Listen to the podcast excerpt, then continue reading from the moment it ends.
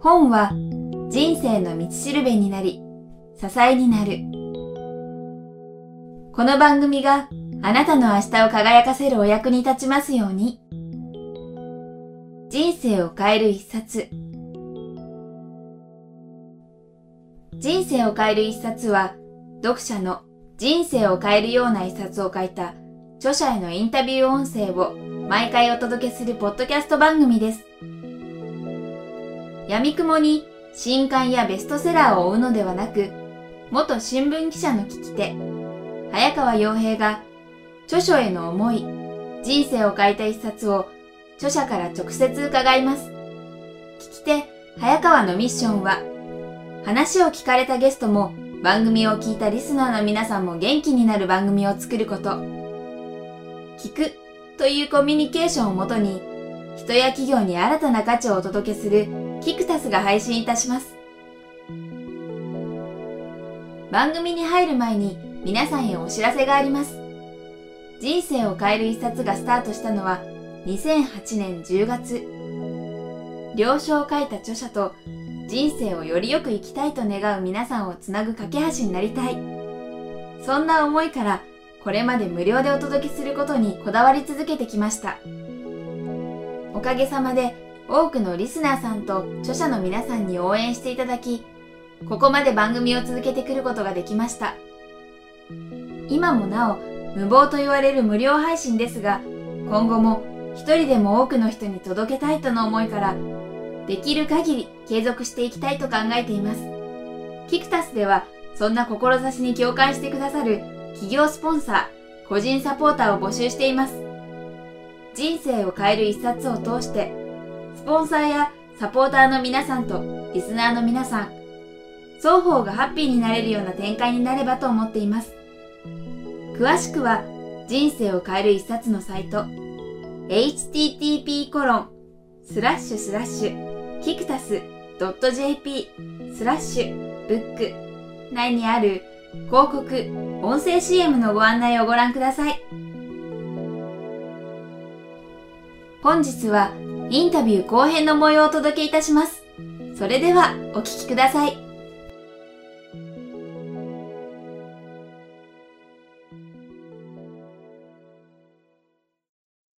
今まあ、面白かったことでボディービル出てきましたけども、はい、これまでのもうお仕事お仕事じゃないか問いません。人生最大のピンチというかですね、もはやこれまでかじゃないですけど、それがどんなものがあったか、そしてそれをどう乗り越えたかみたいなものが今振り返られてあれば教えていただきたいんですけど。こっちは逆に、一つってやっぱ難しくて、あの本当に紙一重だと思うんですよ。ね、はい、人生。まあその、面白いとか成功もそうなんだと思うんですけど、あの時こっちを選択してたら、カヤックがなくなったなっていうことはたくさんやっぱりあって、はい、後から考えると本当に偶然のおかげというか、はいうん、そういう積み重ねのような気がしますね、人生のお仕事っていう話になっちゃうと何かってなるんで、なんか一つあげるとすると。差し支えない、あの、固有名詞出さずにあげられそうな。でもやっぱりデータが吹っ飛んで、本当に大変なことになりそうだ。あったんですかあ、そういうのはちょこちょこやっぱ、これだけネットサービスやってるんでありますよね。うん、で、その都度、次にそれを活かせるように同じミスが起きないような体制を作る。うん、ふうに失敗がたくさんしてきてる。今思うと、はい、どれもそのおかげで成長できてるって感じがある、うん。そういうのもデータが吹っ飛んだっておっしゃいましたけど、やっぱり僕もそうです。そのインターネット系の、まあ、特にこれからどんどんそうなるし、サービスだと、確かにその手に職とかアイデアもそうですけど、そこの部分っていうのは誰も犯すことはできないですけど、その使うためのまあ手段というかツールとして当然システムはあるわけで、その中でっていうのはやっぱり、もう当初それこそ資金的に厳しい時からも、まあできる範囲でやってきたと思うんですけど、やっぱり今も。資金繰りもありますよ、やっぱり。そうですよね、うん。あの、本当にこの入金が入んないと苦しいので、お願い、取引先のお願いして早めてもらうのは、やっぱり、あの、あり何度もありますし、うんそうか。その中で今も当然システムとかって当然まあ、あの素人的なそのバックアップだったり、それだけによらない何かってあると思うんですけど、そうか、その中で、あの今資金繰りとかのかつての話もありましたけど、人の問題ももちろんありますね。ああ、人の問題、結構出入りがあったりとか。あの、なんでしょうね、こう、よくある、無本とか裏切りとか、そういうドロドロしたものはない、ないですけども、やっぱりコミュニケーションエラーだって分かってもらえないっていうことによって、悲しい気持ちになるとか、僕が、今だったらまたもうちょっと自分も成長してるから、はい、違った考え方できたかなと思うこととか、そういう意味での人によって大変、大変っていうか、ああって言いたい思いしたことはやっぱりあります、ね。なるほど。あります。そんな中でですね、もう今も、100人近くの会社を束ねる代表取締役の一人としてですね、うん、日々いろんな、まあ、小さいピンチとか何か悩むことってきっとあると思うんですけども、はい、その中で、支えじゃないですけど、うん、まあ人生でその大切にしていることでも物でも概念でも人でもいいんですが、うん、何か一つ挙げていただくとすると何かありますでも人ですね、やっぱり。人。はい。やっぱり、究極は、その、その3人もそうですけど、一緒に始めた2人か。やっぱり一緒になんか楽しく仕事したいなっていうメンバーを集めるというのにこだわってきているので、そこは徹底して感じます、うん、なるほど。私も事前にまあいろいろサイトとかもまあ読ませていただいて、はい、やっぱり火薬自体面白い人集まってくるけど、もちろんいろんなまた何かきっかけで出てくる人もいる中で、その中でも人を大切に今しているとおっしゃいましたけど、なんていうんですか、ね、大切にしてるというちょっと言い方じゃない。はい、人を大切にしてるというより、一緒に働く人にこだわろうという気持ちを大切にしてるというか、人そのものを大切にしてるかっていうと、それはなんていうのかな、こっちが大切にしてると思ってても、向こうは大切にされてないって感じることもあるので、なかなかおこがましい話で言いようがないっていうか、はい。その中でも、はい。やはりその当然、柳沢さんもでも人は大切にしたいと当然思ってるとは思うんですけど、はい、まあ、できてるできてないかはいい中として、はい、ご自身で何か心がけてることってありますか？人にですか？はい。そうですね。でも僕は、その、人と人は対等だと思ってるので、対等。あの、できるだけオープンに、人間の本質としては対等に、こう、それぞれに必ずいいところがあって、そこを活かし合って働くっていうことを大切にしてはいるんですよね。だから社長という立場なんだけども、できるだけ対等でやりたいとは思ってるんですけど、はい、とは言いつつも、あの、今ね、入ってくる新卒って言ったらもう10個以上離れてたりするので、はい、そういう意味でいくと、教育的なとか、はい、ちょっと指導するとかっていうことがあるとしたら、できるだけ、やっぱこの本の趣旨でもあるんですけども、はい、いろんな考え方っていうのを自分で見れるように、視点が増えていけばいくほど、楽しくなってくるというか、うん、ちょうど今読んでる本は、そう。これはですね。はい。この本も面白いですね。あ、ぜひ。えっ、ー、と、デビッド・ブラウンさん。はい。枯れてたまるかという。枯れてたまるか。この人多分、80歳とかで書いてるのかな。はい。何歳で書いてるのかわからないんですけど、はい。70過ぎてからが、一番楽しくなったみたいな話を書いてるんですけど。すごいですね。それも要は視点、視点じゃないですか。はい、ああ、これ読んでると、あ、そうなんだ、70過ぎてこんなに楽しくいけるんだっていう、そういう、まあ考え方とか物の見方だと思って、そこなんだろうなと思って、やっぱり。そうですね。カーネル・サンダースも確か70近くぐらいから始めたわけですもんね。はい。なるほど。まあ、今のところとも少し通ずるんですけども、はい、あの、やはりもう、柳沢さんというともう本当にまあ、まあ、カヤの代表ということで、もうアイディアとは当然切っては切れない人っていうイメージなんですけども、はい、例えばもともと、実は全然中学時代とかアイディアマンでも何でもなくて、むしろ真逆にいた人間だったとか、うん、なんかそのあたりっていうのは、もう昔から、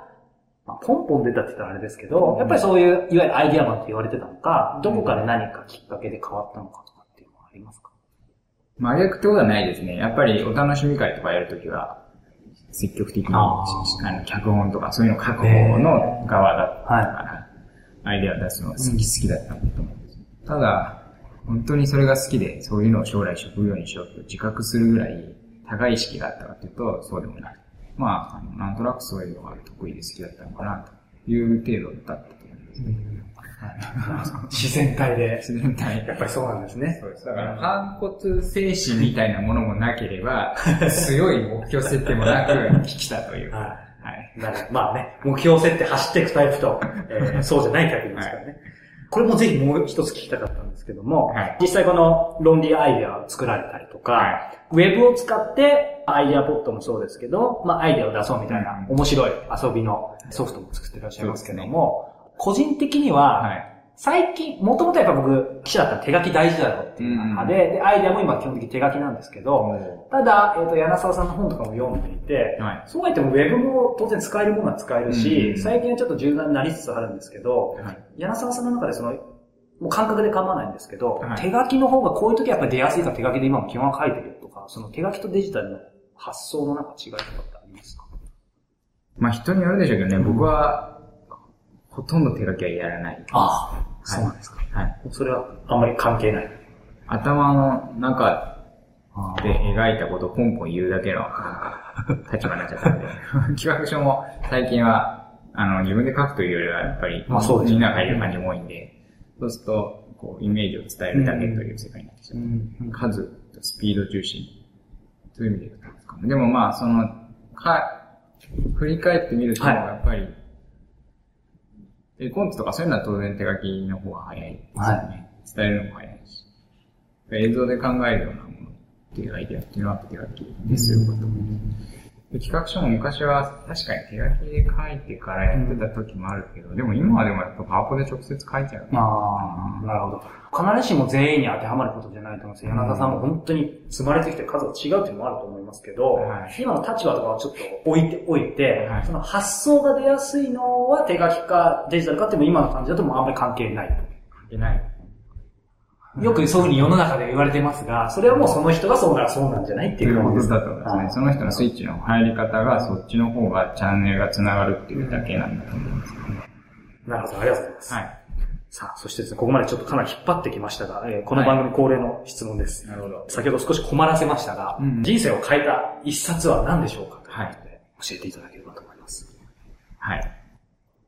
自由になるのは大変なのだと、今井淳さんのはい。本をあげようと今思いました。はい。その方が面白いです。いくつか理由があるんですけど、はい一つは、一つ目の理由は、この本は、読み物としては若干最後の方が単調なので、ちょっと、最後まで読むのが辛いところはちょっと、今井さんにはこれちょっとある部分はあるんですけど、はインプロゼーション。はいあの、演劇をインプロで、インプロゼーションでいいんですよ。インプロ？インプロゼと書いてますそうですねその演劇をインプロでやるっていう即興演劇のことについて書かれた本なんですけども、はい。これをたまたま読んだタイミングがそうだったのかもしれないけど、読んだ時に、あ、インプロ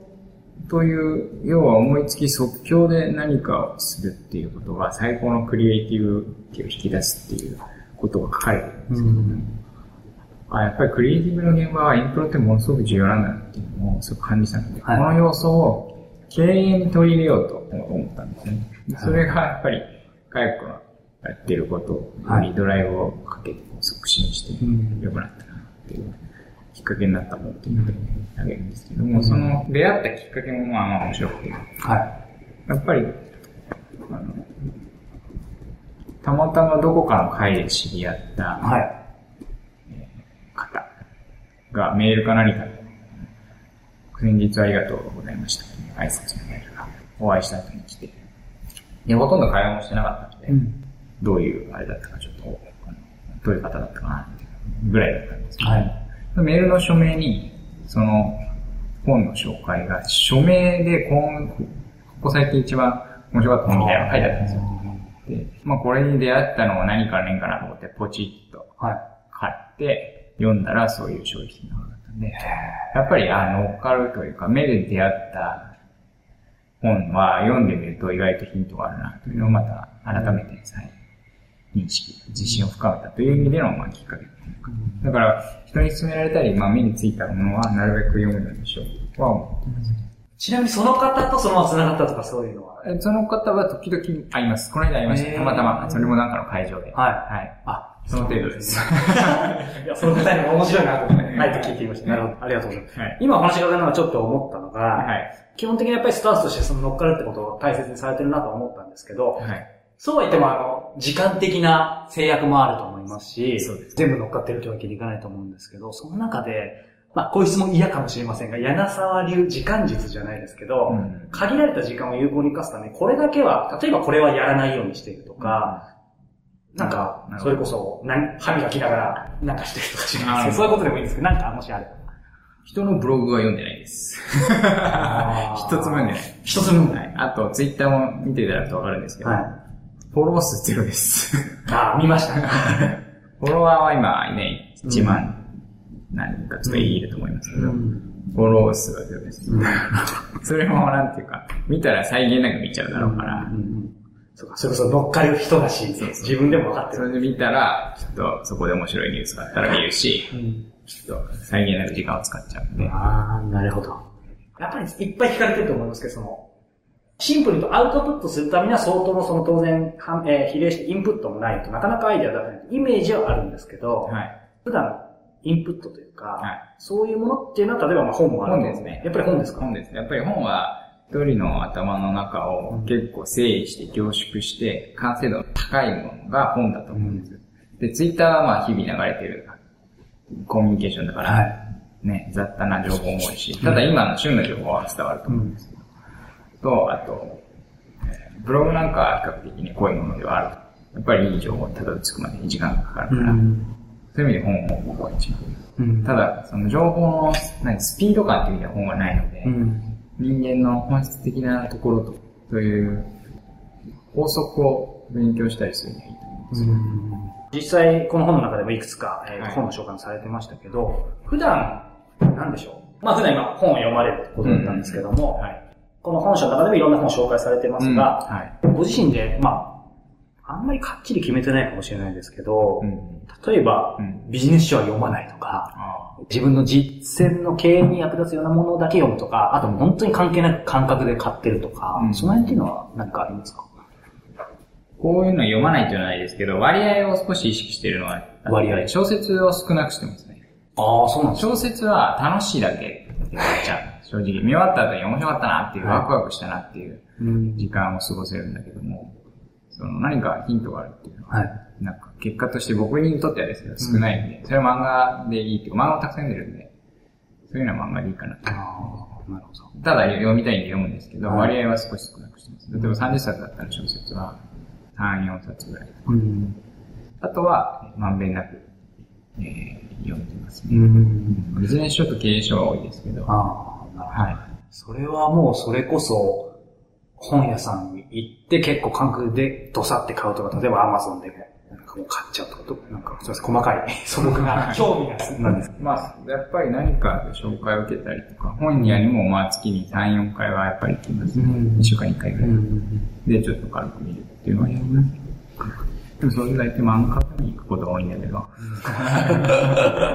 ただね、ビジネスは結構似たような本が多いので、そうですね。はい、実は読むと。はだから、うん、そういう意味では、うん。まあ、絞ってるかな。はい。はい。なるほど。ありがとうございます。はい。最後に、これぜひお聞きしたいんですが、はい。柳沢さんにな切り返されそうですが、はい。カヤックとしての、面白法人カヤックとしてのえー今後の夢うん。と、個人、柳沢大輔の今後の夢、まあ同じかもしれませんが、あれば教えてください。同じです。はい。かっこいいですね。やっぱり本を載せているというか、はい自分の夢を回復に載せているのと一緒ですね。で今後の夢という意味では、そうばまず漠然としたところでいくと、やっぱり、面白法人ってコピーに、名前に思いを込めて、まずは自分たちが面白く働く。うん。それではあの人たち面白いねって言われる。はい。そこは、えー、やってきて、はい。なんとなく達成感というか、できた感じが出て、うん。次はみんなもっと、視点を変えたい。このアイデア考えるのもそうですけど、はい。もっと面白くみんな生きれるんじゃないのかっていうのを、もっと伝えて、みんなも面白く、面白くなった。笑顔を増やせるようなことを展開して、責任感をして幅を広げていこうかなというものが、えーこれからまた10年かなと。まあその10、この10年またわかんないですけど、うんっていう感じで今走ってると。なるほど。はい。そんな中で今日も下でご飯を食べさせていただきましたが、ウェブとか、クリエイティブっていう部分、まあそのひょっとしたら一環なのかもしれませんが、うん飲食店をやったりとか、本当にいろいろ柔らかい発想でやってらっしゃるなと思うんですけど、今後もなんか、まあアイデアレベルでもいいですし、お話できる範囲でいいんですけど、なんかちょっと、そういう自社でやることで面白いようなことっていうのか。飲食っていう意味では、ちょうど11月ぐらいに、今もう借りたんですけど、海の近くにあの、昔、昔ソーセージ屋だったところが出てたんで、そこを借りて、新しくホットドッグをやろうと思ってます。えー、と、それはやはりこの近くですか？そうです。このぶつかったところの、この赤宮王子っていうはい。本社の前にある大きな道をまっすぐ行って海にぶつかったところのから曲がったと。ころ。えーそこはオープンの時は、柳沢さんが自らホットドッグを焼くと。いやー、とかどうかですね。はい。行きますね。はい。なるほど。そうか。飲食に関してもそうい。った、それぞれ次の新しい。チャレンジをチームがなるほど。ありがとうござい。ます。僕らとしては、世は界、えっと、ここ数年でやっていきたいのは、やっぱもっと世界にサービスそのものを出していくっていうのもやっていきたい。へー。具体的になんかイメージというか、まあ、すでに仕掛けてるものあると思いますが、世界っていうとありますか、まあもうすでに海外にあの商品を発送しているような EC サイトもありますし、あの参加しているユーザーの6割はあの外人ですなんてサービスもあったりするので、あの、全くやってないわけじゃないんですけど、そっちでもうしっかりビジネスが成立するっていうことを3、4年でまあやっぱりゲームかなという感じはちょちょっとありますね、最初は。うんはい。なるほど。そういえば、そうだ。もう一つ、えーすいません。はいありました。あの、これは、カヤックさんのサービスというところではなく、今、乗っかって一緒にやってるところだと思うんですけども、うんあの、先日、ワタミの渡辺美希さんに、はいはいえーご出演いただいて、はい。その中でですね、未来の名刺プロジェクトっていうのをやって、えーまして、その中で企画の、サイトの、まあ企画だったり制作も含めて、えっ、と、かやくさんのお名前があって、はい。まあ今回、まあそういったご縁もいただいて、今回ご登場いただいてるんですけども、この未来の名刺についてのですね、はい。主にサイトっていうところから関わっていると思うんですけども、はい。何か、えー柳沢さんとして思いだったり、せっかくなんで PR じゃないですけども、あれば少し教えていただけますか？まあ、渡辺のね、渡辺美樹さんといえば、夢といえば、まさに渡辺さんというそうですね。夢を、夢について語らせたら、夢の話だけで何時間かかるかっていう方だと思うんで、で、僕も何冊も本読んでますし、すごい方だなというふうに、かね、思ってますけども。なので、そういった、その方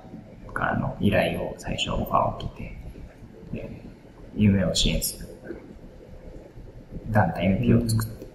それを伝えていくウェブサイトを作りたいと。で、いくつかアイデアがあって、例えばあのあの方が作ってる夢手帳、あれもオンラインで共有できるようなサービスでもいいんじゃないかとか、いろんなアイデアがあったんですけども、その中でまあ5年後の名刺をアップして、イメージを沸かせて、で、それをみんなで応援しようというサービスがついたのが未来の名刺っていうものだったので、あの僕個人としてあのサイトにどういう思いがあるかというと、最初にオファーいただいたときに、渡辺さんにお会いできるならやりますっていう。正直な。のが、それさえあの報酬としていただいたら 聞いていきますっていう話でうんやったというところがちょっと。実際やったのは僕じゃないですよ。うちのその社員だったはい。なるほど。ただまあ、やはり、今お話伺っててもやっぱりその、カヤックさんらしさが溢れるサイトだなとは思ったんですけど、はい実際、まあ今5年後ということで、えーアドリブの質問ですが、柳沢さん、カヤックというか、柳沢さんイコールかもしれないですけど、5年後ってどういう会社になってますか？数字的な目標は3年ぐらい先までは見てるんで、5年後はまあ、えーまあ、ざっくりとは描いてるけど、現実味のない数字設定ありますけど、そういうのよりもっと、なんかイメージとか形容詞で伝えると、やっぱり世界、今カヤック、はい。世界のカヤックだけ知ってないので、世界の人を知ってるっていうようなことになってるっていうのは一つ面白いなと思いますし、あとはまあ、ずっと今も昔も変わらないんだけど、みんながやっぱり、あの、なんか、カヤック大きくなったり、だいぶ会社が普通に人が増えてきたら、なんかもう普通になっちゃって、面白くないよね、とかっていうことのないようにしてっていう、楽しそうにみんな働いてるっていう組織にしたいとは思いますけどね。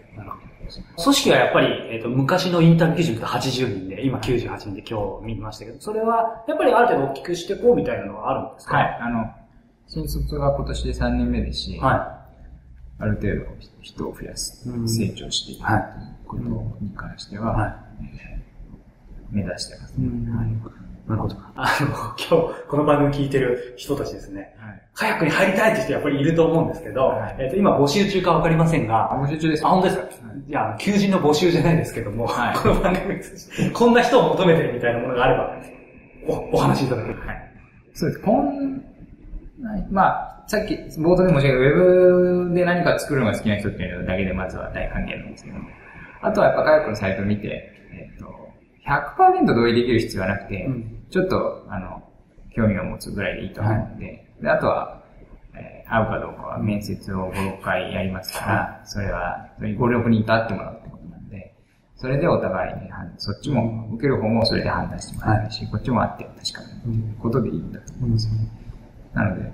こういう人を求むっていうことはないので、うんまずは、とっかかりは直感でいいと思うので、来てもらう。じゃあただ、物理的に今やっぱり、もしすぐにでもっていうのは、やっぱり技術者、プログラマーは、はい。今、やっぱ、どの会社も足りてないと思ううんので、募集してますね。ということで、面白法人火薬求人募集のコーナーだったんですけど、はいあのよろしくお願いします。すいもう一つだけ最後に、こう、はい。せっかくなんでですね、はい。この本にもありますが、カヤックさんとして PR したいサービス。おあのね、何度か、じゃあ、そうですね、一つ、この本のテーマでもあるアイデアっていうところでいくと、えーと元気玉？じゃあ、はい。あの、アイデアを 1, 1アイデア100円で売るっていうサービスです。本当に、えっ、と、その、まあ、お応募して、はい。えっ、と、えっ、と、基本的には順番待ちかもしれないですけど、あ、だいまあ、本当に変なのはあれでしょうけど。あの、冷やかしとか、は工場労働に反しなければ。はい、で、公開非公開は自由に設定できるので、例えば、えー本当に直近の依頼でいくと、大学生がこれから卒業するまでに、7ヶ月あるけど、どんなことをしたら一番社会人になるにあたはってい。いと思いますか？とか、そんなようなのでもいいし、あどんなでもいいんですけども、はい。あのこちらとしてはですね、できるだけ変な主義主張で返すんじゃなく、アイデアで返すというか、あ、その手があったかっていうのをできるだけ出そうという気持ちでやってるので、100円は安いと思うんですよ、実際。安いですね。ありえないです。100個やっても1万円ってあのサイズに書いてありましたね。100個アイデアもらうってなかなかね、ないですから。だから確かに100個出すと、もうほとんどどうしようもないアイデアばっかりなんだけど、でも、それでも1万円って安いと思うんで、あの、なんていうか、本当にアイデアに困った時じゃなくて、ちょ、ちょっとしたことで使ってみてもらうと面白いんじゃないかなと思うんですよね。日々の通勤をね、その本にも書きましたけど、通勤を楽しくなる方法とか、何でもいいんで。うんなるほど。はい。じゃあぜひですね、カヤックに入りたい人は、求人の門を叩いて、ぜひアイデアに困っている人は、元気玉を。そうですということで、ご利用いただければというふうに思います。はい。今日は日経 BP 社から発売中のアイデアを考えるな。面白法人カヤック代表取締役の柳沢大輔さんをお迎えしてお話が終えました。柳沢さんどうもありがとうございました。ありがとうございました。